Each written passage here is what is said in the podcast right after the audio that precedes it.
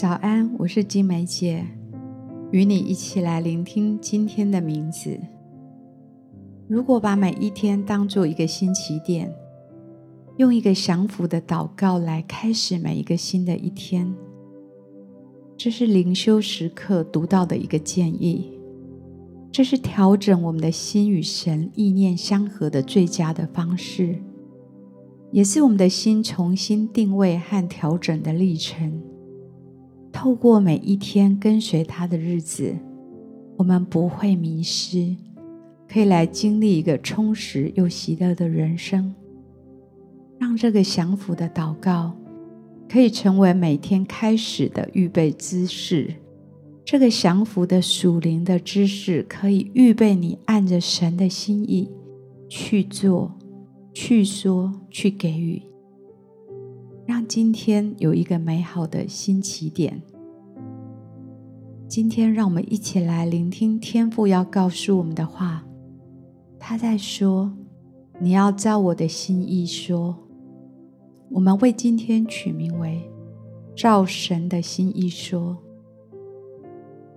我们每一天最常犯的罪，就是我们口中的话语。我们最管不住的就是我们的口舌。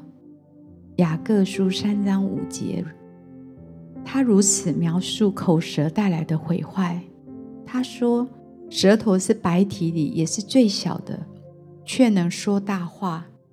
看呐、啊，最小的火能点着最大的树林。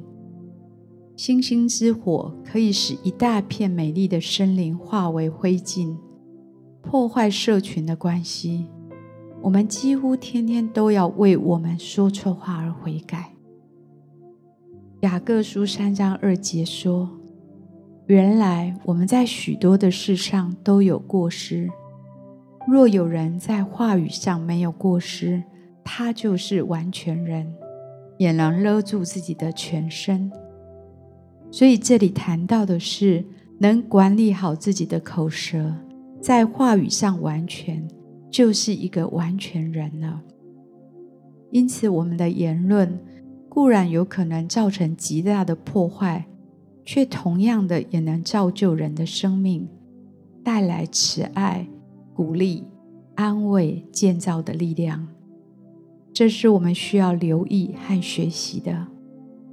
学习照着神的心意来说话，带来建造和祝福。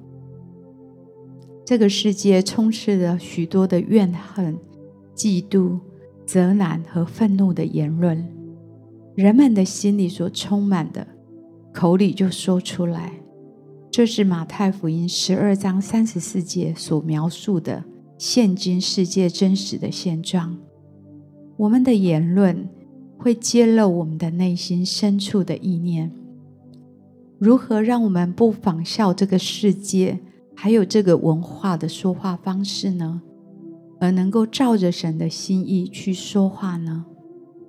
那就是要接待耶稣住在我们的心里，将他的话语丰富地藏在我们心里，求圣灵帮助我们得着能力，使我们的言语可以带着恩慈和怜悯，带着真诚和恩典，真实地传达宽恕。肯定和鼓励，使听见的人都得着益处。亲爱的主耶稣，我们要悔改我们在言语上一切的过失、一切的过犯和不完全。有时候我们的话语伤害了别人，有时候那些抱怨的话、论断的话，使我们得罪了你。求你赦免。并洁净我们的心和我们口中的话语。求你帮助我们，今天能够照着你的心意来说话，能够传达你的心意给那些听见的人，使他们的生命得到祝福和鼓励。求你祝福我这一整天与人的交谈，还有我自己内心的自我对话。